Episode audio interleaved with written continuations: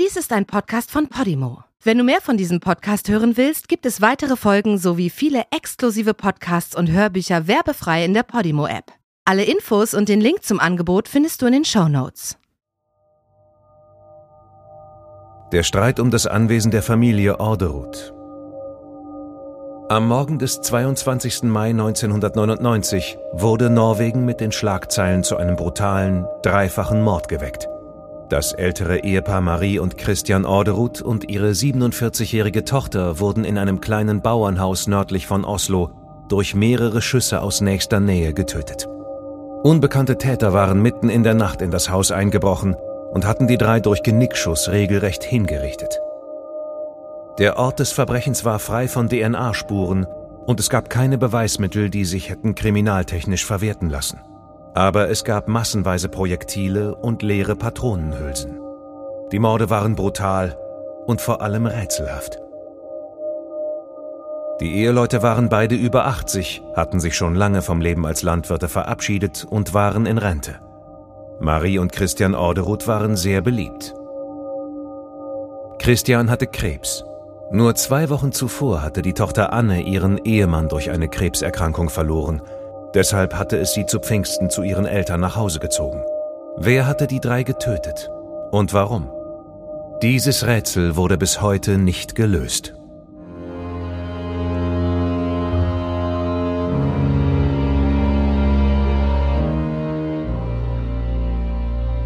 Du hörst Morden im Norden eine Podcast-Serie über einige der aufsehenerregendsten Mordfälle Skandinaviens. Alle Fälle beruhen auf wahren Begebenheiten, recherchiert und nacherzählt von Janne Agard. Die hier dargestellten Abläufe basieren auf der Berichterstattung unterschiedlicher Medien zum Tathergang. Einige Details wurden ausgelassen. Von der Beurteilung des Verbrechens und des Täters sehen wir ab weil ein Urteil bereits durch die Justiz gesprochen wurde. Bedenke bitte, dass einige der hier geschilderten Details starke emotionale Reaktionen hervorrufen können. Besonders deshalb, weil es sich um das Leben und den Tod von echten Menschen handelt.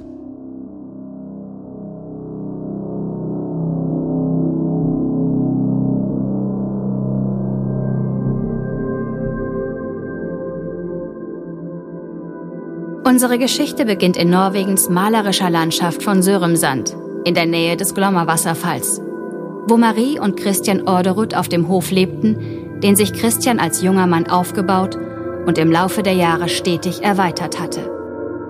Viele Jahrzehnte harter Arbeit machten Hof Orderud zu einem landwirtschaftlichen Millionenunternehmen mit Mietwohnungen, Tierhaltung und reichen Ernten. Christian und Maries Sohn Peer erwartete, dass er eines Tages alles erben würde. Während des Jurastudiums und auch danach arbeitete er auf dem Hof und entschied sich für das Leben als Landwirt und gegen eine Karriere in der freien Wirtschaft. Seine ältere Schwester Anne zog es in die Großstadt. Sie ließ sich in Oslo nieder, wo sie auch ihr Studium beendete.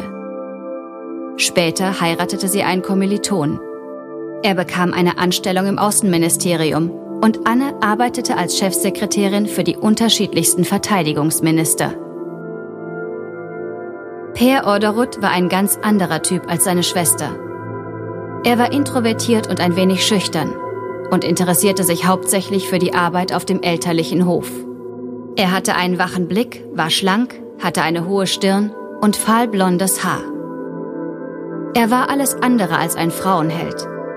Doch eines Tages trat eine schöne junge Veterinärstudentin in sein Leben und Per verliebte sich Hals über Kopf in die dunkelhaarige 21-jährige Frau. Er fing an, sich extravagant zu kleiden, um Eindruck zu machen. Die Frau mit den großen braunen Augen hieß Veronika und ihre Liebe sollte sich als schicksalhaft erweisen. Veronika kam aus einfachen Verhältnissen und hatte viele Geschwister. Ihre Kindheit war von Unsicherheit geprägt. In Peer sah Veronika die Sicherheit, die sie ihr ganzes Leben lang vermisst hatte, auch finanziell. Dies ließ sie Freunde und Familie gleichermaßen wissen. Ihre Schwiegereltern lebten in einer kleinen Seniorenwohnung, während Peer und Veronika das Bauernhaus einige hundert Meter entfernt bewohnten.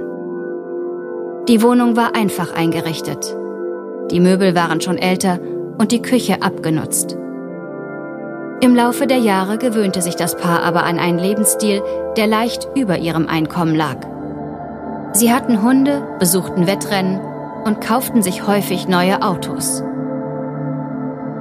Oft wurden sie von Veronikas Halbschwester besucht, die ihren kleinen Sohn auf den Hof mitbrachte. Die Halbschwester war ein echtes Großstadtmädchen und wohnte in Oslo. Sie hatte einen Hang zu Drogen und zog gern um die Häuser, weshalb der Sohn bei seinem Vater lebte. Aber sie durfte den Jungen sehen, wenn sie zu ihrer Schwester aufs Land fuhr. Also war es in vielerlei Hinsicht auch ein Zufluchtsort für sie. Peer und Veronika hatten selbst keine Kinder und hatten vielleicht schon deswegen eine starke Beziehung zu ihrem Neffen. Eines Tages ließen sie einen Entwurf für ein Testament anfertigen, in dem der Neffe alles erben sollte. Das Testament wurde jedoch nie notariell beglaubigt. Als Veronika nach einigen Jahren der Ehe feststellte, dass der Hof, die Gebäude und alles andere immer noch ihrem pensionierten Schwiegervater Christian gehörten, traf es sie wie der Schlag. Denn Peer arbeitete schließlich Vollzeit auf dem Hof ohne dafür ein besonders üppiges Gehalt zu bekommen. Für die Sicherung ihres Einkommens sorgte Veronika mit ihrer Tätigkeit als Tierärztin. Per rechnete damit, dass ihm Hof Orderud als Erbe übertragen werden würde, ohne dass er dabei an seine Schwester dachte. Veronika drängte ihn wiederholt, dies vertraglich mit ihren Schwiegereltern zu klären und schrieb deswegen oft wütende Gedanken in ihr Tagebuch. Denn Christian war nicht der Meinung, dass Per alles haben sollte. Anne sollte selbstverständlich auch ihren Teil erben. Christian verlangte von Peer, Anne mit 1,2 Millionen norwegischen Kronen ihren Erbteil auszuzahlen. Peer fand das zwar völlig unangemessen, aber da es sich lediglich um einen Bruchteil des tatsächlichen Wertes des Hofes handelte, sagte er schließlich zu. Kurz vor Vertragsunterzeichnung machte Christian einen Rückzieher. Sein Lebenswerk war ihm doch mehr wert. Per ähnelte seinem Vater. Beide waren extrem dickköpfig und der Streit sorgte dafür, dass sich die Beziehung zwischen Vater und Sohn erheblich abkühlte. Nachdem sich die Vereinbarung zerschlagen hatte, brachen die beiden Familien den Kontakt von 1997 bis 1999 ab. Pfingsten 1999 kam Christians Bruder zu Besuch und klopfte an die Tür zu der kleinen Seniorenwohnung. Er wunderte sich, warum niemand die Tür öffnete oder ans Telefon ging. Er konnte das Auto seiner Nichte Anne vor dem Haus stehen sehen, aber in der Wohnung schien niemand zu sein. Auf der hinter dem Haus gelegenen Terrasse fiel sein Blick zuerst auf die Tür mit der zerbrochenen Glasscheibe. Er verschaffte sich Eintritt zu der Wohnung. Drinnen vor der Wohnungstür lag seine Schwägerin Marie mit dem Gesicht nach unten in einer Blutlache. Im Schlafzimmer fand er seinen Bruder Christian kniend auf dem Bett.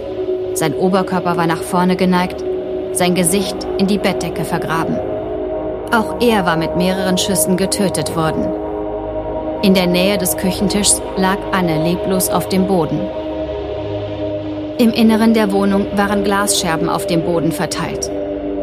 Ansonsten war die Wohnung in dem kleinen, zweistöckigen Holzhaus mit seinen älteren Möbeln, geschnitzten Holzstühlen und einem gemütlichen Sofa völlig aufgeräumt. Sowohl das Silberbesteck als auch der Safe waren unberührt geblieben, sodass die Polizei des örtlichen Reviers schnell ausschließen konnte, dass es sich um einen Raubmord handelte. Bei einem so abscheulichen Verbrechen forderte die örtliche Polizei sofort Verstärkung bei der Osloer Kriminalpolizei an. Die Polizei rekonstruierte das Verbrechen. Es gab wahrscheinlich zwei Täter, die die Wohnung durch die Terrassentür betreten hatten. Sie waren zuerst zu Christian gegangen, dem mit einem Revolver vom Kaliber 38 in die Brust geschossen wurde. Vielleicht hatte er es geschafft, sich im Bett aufzusetzen, bevor er getroffen wurde. Dann nahm der Mörder die Leiche und drehte sie mit dem Gesicht nach unten und schoss dem Toten mit einer Pistole des Kalibers 22 ins Genick. Marie lag im Bett und wurde mehrmals angeschossen. Aber es wurden keine lebenswichtigen Organe getroffen. Sie kroch offenbar zu Christian, um zu sehen, ob er noch lebte. Dann hatte sie sich zur Terrassentür gekämpft, um Hilfe zu holen. Anne schlief unten und muss durch die Schüsse geweckt worden sein. Auf dem Weg nach oben und in die Küche trafen die Mörder auf sie und erschossen sie. Sie war auf der Stelle tot. Auf dem Weg aus dem Haus stellten die Täter fest, dass Marie noch am Leben war. Sie schossen ihr ins Genick. Die Kugel streifte sie nur, weshalb sie wohl noch mehrere Stunden am Leben blieb und langsam verblutete. Die Morde wurden genau geplant. An Beweisen am Tatort gab es nur leere Patronenhülsen, eine Kugel im Parkettboden und den Teil eines Fußabdrucks auf einer Glasscherbe, die drinnen vor der Tür lag. Die Nachbarn hatten nichts gesehen oder gehört. Das umliegende Gelände wurde mit Hilfe einer Hundestaffel gründlich abgesucht, brachte aber nichts als eine orangefarbene Wollsocke hervor. Die Autopsien zeigten deutlich, dass zwei Waffen verwendet wurden. Eine Pistole Kaliber 22 und ein Revolver Kaliber 38. Gleichzeitig schien es, als wäre einer der Täter ein erfahrener Schütze, während der andere sein Ziel regelmäßig verfehlte. Die Ermittlungen wurden unter enormer Medienpräsenz durchgeführt. Insgesamt gab es aber wenig Spuren. Die Aufmerksamkeit richtete sich auf Per und Veronika, denn das abgekühlte Verhältnis zwischen Vater und Sohn erwies sich als weitaus drastischer, als Per bei den Befragungen behauptet hatte. Per hatte seinen Vater verklagt, weil er einen Kaufvertrag mit der Unterschrift seines Vaters hatte vorlegen können. Aber Christian behauptete, seine Unterschrift sei gefälscht und legte Widerspruch gegen das Urteil ein, in dem Peer der Hof zugesprochen wurde. Doch zu einer Verhandlung sollte es nicht mehr kommen. Einige Wochen später gelang der Polizei ein Durchbruch bei den Ermittlungen. Zeugen konnten von zwei Personen berichten, die in einem Wald unweit von Hof Orderud Waffen abgefeuert hatten. Es waren eine junge blonde Frau, Christine Kirkemo, und ihr Freund Lars Gröneröth, der wegen kleinerer Diebstähle und Drogenhandels bereits Polizei bekannt war. Die gesamte Region war nach den Morden in Aufruhr. Daher wurde der Hinweis ernst genommen. Die Polizei verhörte das Paar und erhielt einen Durchsuchungsbeschluss für Lars Wohnung in Oslo. Es wurden reichlich Drogen beschlagnahmt und vor allem in der Wohnung waren Waffen versteckt, unter anderem in einem Loch im Fußboden, das von einem großen Eckschrank verdeckt wurde. Am interessantesten war dabei ein Magazin vom Kaliber 22, das in einem Regal lag und sofort zur ballistischen Untersuchung geschickt wurde. Isoliert betrachtet würde man hier von einem Kleindelikt sprechen. Zwei Leute, die mit Schusswaffen herumspielen. Aber mit dem Namen der Frau erwies sich der Fall als interessant. Christine war Veronikas Halbschwester. Und mit der Entdeckung des Waffenmagazins erhielt die Polizei in dem Fall ihren ersten direkten kriminaltechnischen Beweis. Die Patronen vom Tatort waren von diesem Waffenmagazin abgefeuert worden. Dies ist leicht überprüfbar, denn jedes Waffenmagazin hinterlässt individuelle Spuren. Christine und Lars wurden beide wegen Mordverdacht verhaftet. Nach ein paar Tagen der Befragung begannen beide zu reden. Christine erzählte von Lars Lieblingswaffe mit dem Spitznamen Lillegut, eine Kaliber 38, welche die Polizei schnell als eine der Tatwaffen in Betracht zog. Lars wiederum erzählte, dass Christine ihn im Jahr zuvor gebeten hatte, zwei Waffen für ihre Schwester Veronika zu besorgen, was er auch tat. Und zwar zwei Waffen des Kalibers 22. Daraufhin verhaftete man auch Peer und Veronika. Somit wurden insgesamt vier Personen wegen des Verdachts an den Morden beteiligt gewesen zu sein verhaftet. Doch wer nun die drei Morde tatsächlich begangen hatte, wer die tödlichen Schüsse abgefeuert hatte, konnte nicht abschließend geklärt werden. Wie konnte der Staatsanwalt beweisen, dass alle vier schuldig waren? Der Fall beruhte stark auf den Aussagen von Lars und Christine gegen Veronika und ihren Ehemann Peer. Wer sagte die Wahrheit? Das angesehene Gutshofpärchen Peer und Veronika oder der kleinkriminelle Lars und die partyfeiernde Christine? Das Gericht entschied sich, den Aussagen von Lars und Christine zu glauben. Sowohl in erster Instanz vor dem Amtsgericht als auch zwei Jahre später vor dem Landesgericht, wo die gesamte norwegische Presse anwesend war. Das Interesse an den Morden war so groß, dass die Verhandlung im Konferenzsaal eines Stadions anstelle eines Gerichtssaals stattfand. Berichte in Zeitungen und im Fernsehen waren voll von Verschwörungstheorien und Details über das Leben der zwei Paare. Jeder Stein wurde mehrfach umgedreht. Jeder potenzielle Zeuge wurde befragt.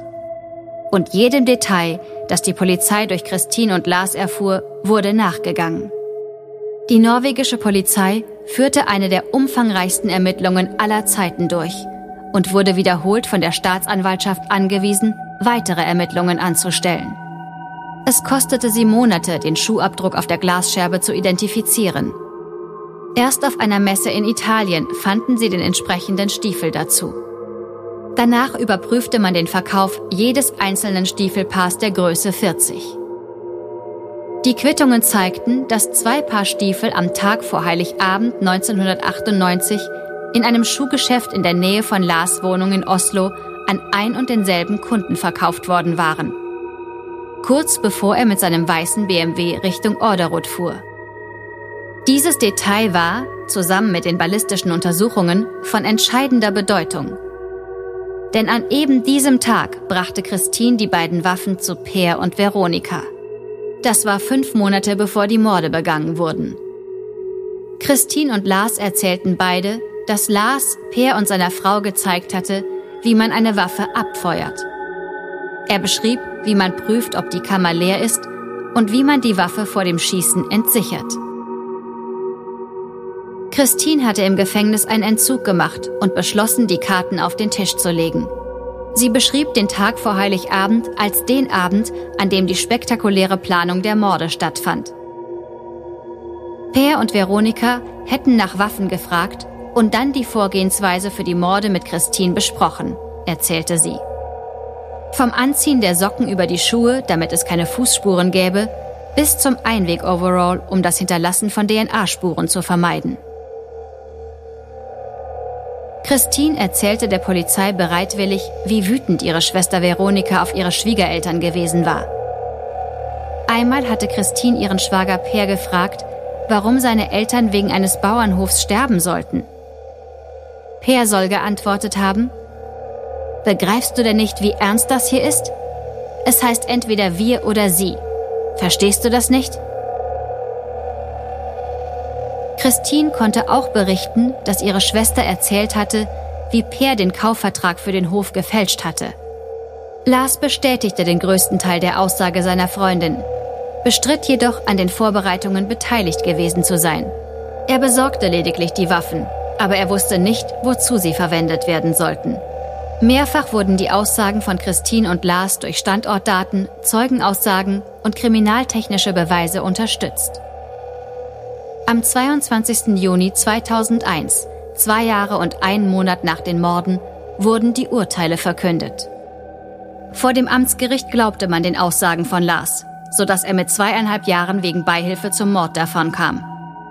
Während gegen die drei anderen die höchstmögliche Strafe verhängt wurde. 21 Jahre Haft für Beihilfe zum Mord. Christine, Per und Veronika legten im Gericht Berufung ein und das Ehepaar beauftragte einen eigenen Anwalt, dem es später gelingen sollte, die polizeilichen Ermittlungsergebnisse zu widerlegen. Per log bei einer Vielzahl der Anhörungen, auch vor dem Amtsgericht. Über den gefälschten Kaufvertrag, über die schlechte finanzielle Situation des Paares, inwieweit es Waffen auf dem Hof gegeben hatte, über den berüchtigten Tag vor Heiligabend und über vieles mehr. Per und Veronika machten in den Anhörungen keinen besonders glaubwürdigen Eindruck. In ihrem Tagebuch verfluchte Veronika immer wieder den Starrsinn ihres Schwiegervaters. Unter anderem schrieb sie, ich weiß, dass es eine Sünde ist, aber ich wünsche ihnen den Tod, schlicht und ergreifend. Im Jahr 2002 gestand Peer im Berufungsverfahren vor Gericht schließlich die Meinungsverschiedenheiten mit den Eltern über Hof Orderud. Er gab die Fälschung des Vertrages zu und erzählte, wie er Brotpapier dazu verwendet hatte, die Unterschrift seines Vaters von einem alten Steuerbescheid zu kopieren. Per gestand auch vor Gericht, dass er schon viele Jahre vor den Morden eine schlechte Beziehung zu seinem Vater gehabt hatte. Aber sowohl er als auch Veronika behaupteten, sie seien unschuldig.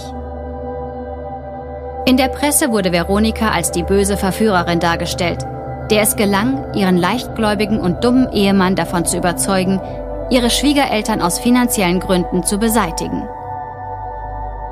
Doch diese Darstellung war verzerrt. Veronikas Tagebuch zeigte zwar, dass sie wütend auf Christian und Marie gewesen war, aber laut Freunden und Familie war es Peer, der die Beziehung mit seiner extremen Sturheit kontrollierte. Die Polizei untersuchte viele merkwürdige Details. Unter anderem wurden enorme Mittel aufgewendet, um einen Anruf bei der zentralen Telefonnummer Auskunft zu verfolgen, der einige Wochen vor den Morden stattgefunden hatte. Hier hatte ein wütender Mann gedroht, die Familie Orderud zu ermorden und intime Details über Annes Leben an die Öffentlichkeit zu bringen, einschließlich der Krebsdiagnose und dem Tod ihres Mannes. Der Mitarbeiter, der den Anruf entgegengenommen hatte, meldete das über zehn Minuten andauernde Gespräch seinem Vorgesetzten. Nach den Orderud-Morden ging die Polizei 513 Anrufen nach, die über zehn Minuten gedauert hatten. Bei einer der Nummern stellte sich heraus, dass sie Veronika und Christins Mutter gehörte und zu ihrer Privatanschrift führte. Aber wer von den männlichen Mitgliedern des Haushaltes den Anruf getätigt hatte, konnte nicht geklärt werden. Ein anderer Teil der Ermittlungsgruppe untersuchte die Umstände zweier Attentate auf Anne und ihren Ehemann. Einige Jahre vor den Tötungen der Orderuts wurde in Oslo eine Dynamitstange ohne Zeitschaltuhr und Zündung unter Annes Auto angebracht. 14 Tage nach der Entdeckung wurde mitten in der Nacht Benzin in den Briefkasten am Haus des Paares gegossen und eine Flasche Propangas auf die Fußmatte gestellt. Zum Glück kam es zu keiner Explosion. Aber die beiden Attentate führten dazu, dass das Paar zunächst in einer Wohnung in Oslo untertauchte und später einer beruflichen Entsendung in die USA zustimmte. Die Polizei hat die Täter trotz langwieriger Ermittlungen nie gefunden. Anne und ihr Ehemann kehrten 1998 nach Norwegen zurück. Ein Jahr später war Annes Ehemann an Krebs gestorben und sie selbst kaltblütig ermordet worden. Die Polizei stieß nun auf einige Notizen, die Anne über die polizeilichen Befragungen zum mysteriösen Fall mit der Dynamitstange und dem Benzin geschrieben hatte. Sie und ihr Mann waren darum gebeten worden, die Namen aller Personen, die ihn möglicherweise nach dem Leben trachteten, aufzuschreiben.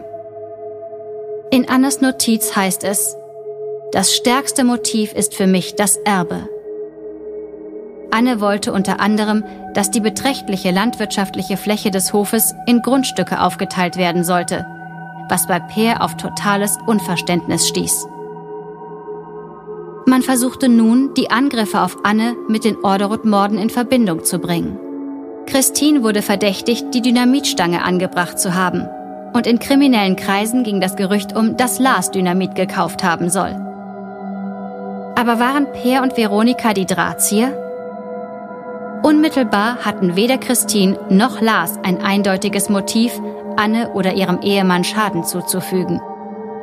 Nach zehnwöchiger Gerichtsverhandlung im Berufungsverfahren entschieden sich die Geschworenen erneut dafür, Christine und Lars zu glauben und nicht Per und Veronika, die ständig ihre Aussagen änderten. Per wurde wiederholt dabei ertappt, wie er sich in Lügen und Ausreden verstrickte. Zum Beispiel sagte er zunächst, er kenne den Freund seiner Schwägerin eigentlich nicht richtig. Um dann später zugeben zu müssen, dass er ihn über 30 Mal angerufen und vor den Morden bis zu einer halben Stunde mit ihm gesprochen habe. Christine gab erst an einem späteren Zeitpunkt der Ermittlung an, ein Alibi für die Mordnacht zu haben. Sie sei mit einer Freundin herumgefahren, die in Oslo Zeitungen verteilte. Die Frage war nur, ob sie selbst im Auto gewesen war oder ob es nur ihr Handy war, das sich zu diesem Zeitpunkt im Auto befand und in dieser Nacht herumgefahren wurde. Per und Veronika präsentierten unterschiedliche Erklärungen für ihre Unternehmungen in dieser Nacht. Sie hatten zuerst behauptet, sie seien unterwegs gewesen. Später dann, dass sie sich zu Hause aufgehalten hätten. Die Nachbarn gaben an, dass in dieser Nacht das Auto nicht in der Garage gesehen worden war. Am 22. März 2002 befanden zehn Geschworene alle vier Angeklagten wegen Beihilfe zum Mord für schuldig. Christine erhielt 16 Jahre Haft, Lars 18 Jahre, während Per und Veronika als Drahtzieher des Falles angesehen und zu je 21 Jahren Gefängnis verurteilt wurden. Per und Veronika waren zur Urteilsverkündung der Geschworenen nicht im Gerichtssaal anwesend. Sie zogen es vor, im Hinterzimmer zu bleiben. Als das Urteil vorgelesen wurde, schrie Veronika und fiel in Ohnmacht. Wer verurteilt wird, einen Menschen getötet zu haben, verliert sein Recht am Erbe. Daher wurde Peer auch das Erbrecht an dem Hof entzogen. Noch während er seine Strafe verbüßte, kaufte er den Hof für 2,9 Millionen norwegische Kronen. Der Privatdetektiv und Anwalt des Paares bezeichnet den Fall als Justizmord und es werden wiederholt lange Anträge zur Wiederaufnahme des Verfahrens gestellt. Christine war 2011 die erste der vier, die freigelassen wurde. Seitdem hat sie eine Ausbildung zur Werkzeugmechanikerin absolviert und weigert sich konsequent mit den Medien zu sprechen. Zwei Jahre nach ihrer Freilassung kam Lars aus dem Gefängnis. Er starb 2019 nach langer Krankheit.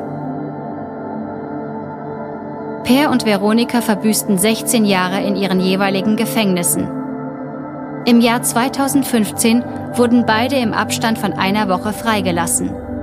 Sie zogen zurück auf den Hof, dessen landwirtschaftliche Flächen längst verpachtet worden waren. Es dauerte nicht mehr als ein paar Monate und das Paar beantragte die Scheidung. Per lebte allein weiter auf dem Hof, den sein Vater aufgebaut hatte. Veronika hatte den Kontakt zu ihrer Schwester Christine nach einem erbitterten Erbstreit um den Nachlass ihrer Mutter vollständig abgebrochen. Der Fall ist abgeschlossen und die Taten sind verbüßt. Per und Veronika warten seit drei Jahren auf die Entscheidung der norwegischen Wiederaufnahmekommission, ob dem Antrag des Paares auf Wiederaufnahme des Gerichtsverfahrens wegen der Morde auf dem Hof in Orderud stattgegeben werden kann.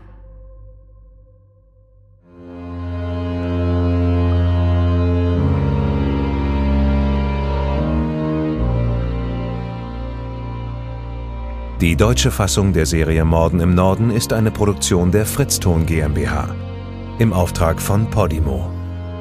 Übersetzung Nadine Bär. Überarbeitung und Regie Peter Minges. Gesprochen haben Marike Oeffinger und ich, Sascha Rotermund. Aufnahme und Nachbearbeitung Christopher Gropp und Niklas Schipstadt.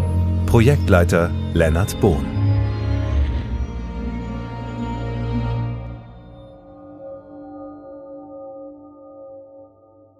In der Podimo-App hörst du tausende Podcasts und internationale Hörbücher aller Genres.